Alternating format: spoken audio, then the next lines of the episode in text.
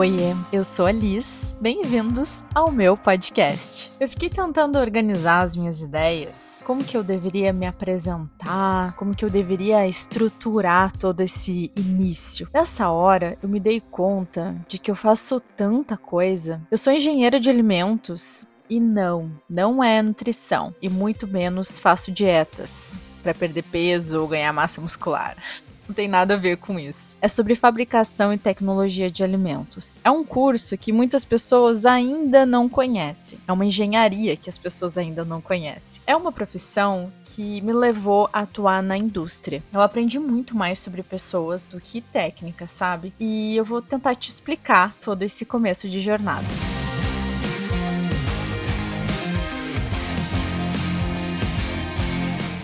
Formei e eu me preocupava muito se eu ia lembrar da forma de calcular projeto de máquina, trocador de calor. A faculdade era tão técnica. A gente aprende sobre química, física, matemática. Tem tanta cadeira difícil, tanta disciplina complexa que envolve reações químicas com cálculo de derivada integral que a gente acaba ficando meio condicionado a pensar só de forma técnica. Só que eu não sabia que, como engenheira, eu ia precisar aprender mais sobre pessoas do que de máquinas. Eu sei que os engenheiros vão gritar ao escutar isso, mas é um grande fato. E talvez vocês até concordem comigo. Até porque sempre atrás de uma máquina vai existir uma pessoa. Em qualquer processo, a gente vai ter pessoas. Embora com o surgimento da indústria 4.0, nos dizendo que máquinas irão substituir pessoas, isso não vai acontecer de forma plena. Até porque atrás de um painel de comando sempre vai existir uma pessoa. Quem faz os projetos da indústria 4.0 são as pessoas. Depois de viver experiência, depois de anos atuando na indústria, de gerenciar duas fábricas ao mesmo tempo como gerente industrial, em estados diferentes, uma no Paraná e outra no Rio Grande do Sul, eu tive que capitanear processos de estruturação bem complexos. Eu descobri que eu sou uma profissional bem versátil e até eu ter clareza de que eu me encaixava no conceito de multicarreira. Eu não consigo me colocar em um bloco, sabe? Me definir, dizer que eu sou isso e ponto final. Por isso que eu digo que além de engenheira, diretora de operações, eu sou mentora de carreira e liderança, também creator. Nas horas vagas, eu sou palestrante. Eu não sou cantora porque a voz não ajuda, embora eu ame cantar realmente a voz não dá. Então eu tirei isso da minha listinha. Mas até que atriz eu acho que eu levaria jeito. Quem me assiste no TikTok talvez concorde comigo. E se esse podcast der certo, quem sabe também podcaster? Não sei prefiro não definir nada ainda. E quem vê eu fazendo tanta coisa acha que eu sou a profissional mais segura e destemida para me aventurar em diversas carreiras. Engana-se. Eu travo batalhas insanas para que meus sabotadores e a impostora que habita dentro de mim não me façam paralisar. Eu procrastino muitas coisas por achar que eu não estou preparada ou que o trabalho não vai ficar bom porque sou eu que estou fazendo. Eu sempre começo coisas com alguém, porque eu preciso de uma pessoa para me deixar mais segura. Esse podcast solo é um grande desafio, porque eu tô começando sozinha. E foi um processo super intenso de eu decidir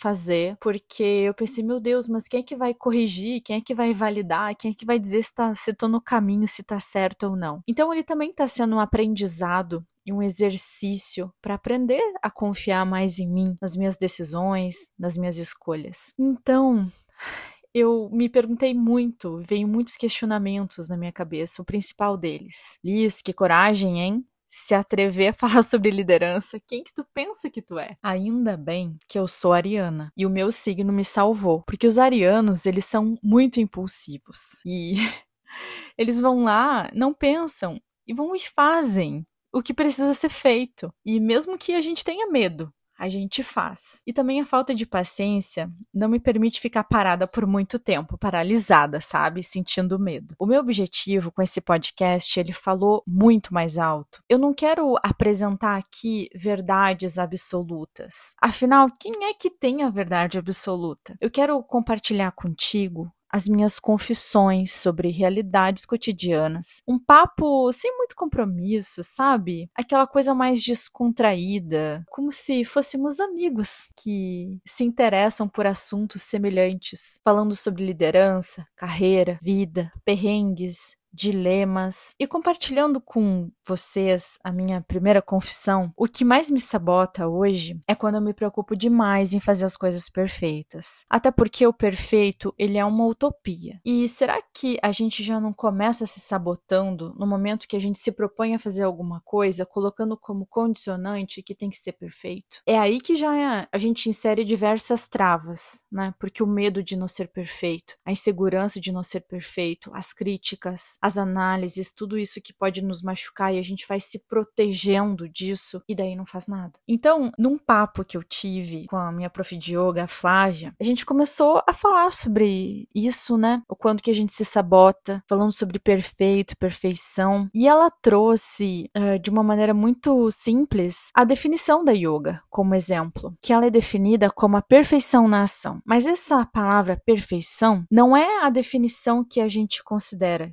que é o perfeito. Não é nada sobre isso. Ela diz que a definição de perfeição na yoga ela é diferente do que a gente imagina e é sobre o processo de saber conduzir o nosso corpo conforme as nossas possibilidades, de forma presente, respeitando o nosso trajeto, nos conhecendo, nos observando, tendo momentos de presença, prestando atenção no nosso corpo, na nossa respiração, para que através desse processo a gente vá aperfeiçoando as posturas. E sabe que quando eu comecei a fazer yoga, eu tive muito medo de começar fazendo com outras pessoas. O medo e a vergonha era gigante, porque como eu não tinha muita flexibilidade, mobilidade, eu pensei, meu Deus, vai ser um desastre. vai ser um desastre. Eu não vou conseguir fazer nem a metade e as pessoas vão me observar e vão rir de mim. Só que yoga não é sobre isso. Yoga, ela é fantástica porque as aulas são feitas com tanta generosidade. Não existe a pressa pela postura perfeita, existe o processo para uma postura adequada conforme as minhas possibilidades. Respirando, se observando, se respeitando. Quando a gente exige o perfeito, a gente já começa deixando de nos respeitar, de entender as nossas possibilidades. Então, perfeição é o ato de aperfeiçoar, e isso exige um processo. Esse processo de aprendizado que muitas vezes a gente foge dele porque já quer começar perfeito. Então, trazendo isso para a prática, eu entendo que não existe ação perfeita. A gente não não vai começar como um líder perfeito, sabe? A gente tem essa expectativa quando começa, quando tem a posição de líder, a gente já fica apavorado porque quer começar perfeito. E isso já começa ruim, porque a gente não tá se respeitando. A gente não tá entendendo que existe um processo para aprender a ser líder. Ou quando a gente começa numa área nova, a gente já quer começar perfeito. A gente não entende que existe um processo de desenvolvimento de maturidade. Então a gente diz que existe uma ação adequada dentro de determinadas possibilidades. Muitas vezes na vida a gente exagera, a gente se cobra pelo trabalho perfeito, execução perfeita, a imagem que a gente quer passar para os outros de forma perfeita. Tudo que a gente se propõe a fazer deve ser feito dentro das nossas possibilidades. Caso contrário, a gente não vai se desenvolver e aprender através da prática. E, e exigir esse perfeito nos leva apenas ao estresse e à frustração. É que nem eu querer fazer uma postura de yoga e eu não tenho flexibilidade ainda e eu forço, eu vou me machucar. Não vai ser legal, eu não vou relaxar durante a prática. Ela vai perder todo o propósito dela, que é conectar-se com a minha mente, com a minha alma. Como que eu vou me conectar se eu tô ali acabando com o meu corpo, forçando uma postura que eu ainda não aceitei o processo de chegar até lá? Porque desde já a gente vai se fixando num padrão estabelecido. Né? A gente olha lá a foto da Grazi Massafera fazendo a yoga dela, a gente pensa, nossa, eu preciso ser assim, caso contrário, nem começo. E não é assim. Nós não somos a Grazi Massafera. Já reparou que a gente não respeita a nossa singularidade, a gente não respeita os nossos limites, as nossas possibilidades, a nossa jornada, o nosso processo. A gente está sempre se comparando e a régua do outro é sempre de ouro a nossa é sempre de bronze. Então eu acredito que olhar com mais generosidade para o nosso processo é um ato de autocuidado, amor próprio, para que a gente se permita evoluir aceitando cada fase diante das possibilidades que se apresenta dentro dela. O objetivo da vida não é sofrer buscando o perfeito. A vida é cheia de circunstâncias imperfeitas, recheadas de aprendizados, fornecendo um rico arcabouço de conhecimento tácito, gerador de maturidade. Por isso, eu quero dizer que esses episódios serão imperfeitamente recheados de afeto porque eu também estou aprendendo a ser uma podcaster. onde eu quero confessar os meus medos, desafios na liderança, aprendizados e questionamentos. E isso me exigiu muita coragem, porque eu fiquei me perguntando: será? Será mesmo que eu faço isso, que eu compartilho as minhas vulnerabilidades, as minhas confissões? Mas eu acredito tanto que os problemas se repetem entre as pessoas. O que pode ser um aprendizado para mim, pode ser para ti também. Então, eu resolvi me aventurar.